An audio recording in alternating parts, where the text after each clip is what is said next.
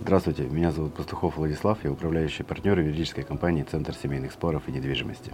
Сегодня мы с вами поговорим про недееспособность или дееспособность продавца и вопросы, связанные при осуществлении сделок с э, недвижимым имуществом. Кто такой дееспособный гражданин? Ну давайте с самого начала. Э, дееспособный гражданин – это гражданин, который своими действиями может осуществлять права и, э, соответственно, нести обязанности в соответствии с этими правами. Ну, по общему правилу, дееспособность в Российской Федерации э, наступает с момента совершеннолетия, с 18 лет. То есть, по большому счету, если простым языком, то дееспособный гражданин – это полноправный участник гражданского оборота. Дееспособный гражданин может покупать недвижимость, быть ее полноправным собственником, пользоваться, например, квартирой или домом, продавать, дарить и сдавать в аренду. Кто может считаться недееспособным? Недееспособный гражданин, соответственно, это тот гражданин, который э, признан судом недееспособным, то есть в отношении которого есть решение суда, вступившее в законную силу, соответственно, с которым он признан недееспособным. Э, соответственно, у такого гражданина э, нет в, в общем понимании этого слова дееспособности, он не может самостоятельно распоряжаться своим имуществом. За него действует его законный представитель. Это либо опекун, либо, например, там орган опеки и попечительства, либо администрация учреждения под надзором которого находится. С какого возраста человека могут признать недееспособным? А, недееспособным могут быть признаны граждане с 14 лет. То есть мы можем как ребенка признать недееспособным вследствие психического заболевания, и такое тоже бывало. Не скажу, что очень часто, но тем не менее. До 14 нет, с 14, да.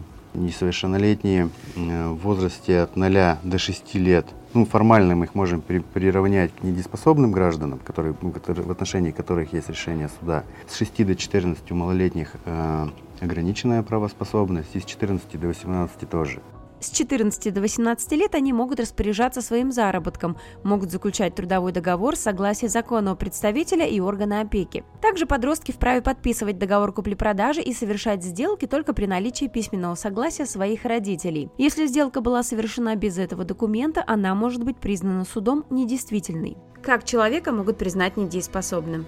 У нас э, определен круг лиц, которые могут э, подать заявление о признании гражданина недееспособным. Это близкие родственники, э, супруга, это могут быть органы опеки и может быть учреждение, в котором находится гражданин на лечении. Ну, в 99 случаях из 100 это, соответственно, заявление подают, конечно, родственники. Для того, чтобы была возможность у них совершать какие-то юридически значимые действия с имуществом гражданина, пенсию его получать, распоряжаться и так, и так далее. То есть они, соответственно, подают заявление в суд э, по месту регистрации данного гражданина. Это не исковое заявление, там другой порядок, это особое производство. Э, суд принимает это заявление к производству, в обязательном порядке назначаем, привлекает орган опеки, и назначает в обязательном порядке судебно-психиатрическую экспертизу, для того, чтобы эксперты сказали, что да, этот гражданин не понимает значения своих действий. Экспертиза там, она достаточно долго делается, там, процедура не быстрая, занимает там, там, от двух до шести месяцев, то есть на это время э, производство в суде приостанавливается. Соответственно, все, все стороны заинтересованы знакомятся с материалами, с экспертизой, и суд выносит решение, да, признать гражданина недееспособным. Если гражданин может участвовать э, в судебном заседании, то как, как минимум суд хотя бы раз должен его увидеть.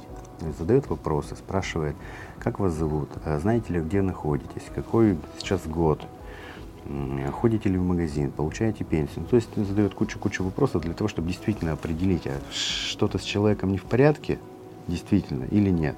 Ну, в большинстве случаев откровенно видно, что человек не понимает, что происходит, он не ориентируется в пространстве, в ценах, э, там, даже не понимает зачастую, где он находится. Хотите больше знать о недвижимости, смотрите наше экспертное интервью о тонкостях покупки и продажи жилья, о том, как просчитывать риски и как правильно проверять документы. Мы расскажем о недвижимости от и до и даже больше. Подписывайтесь на наш канал.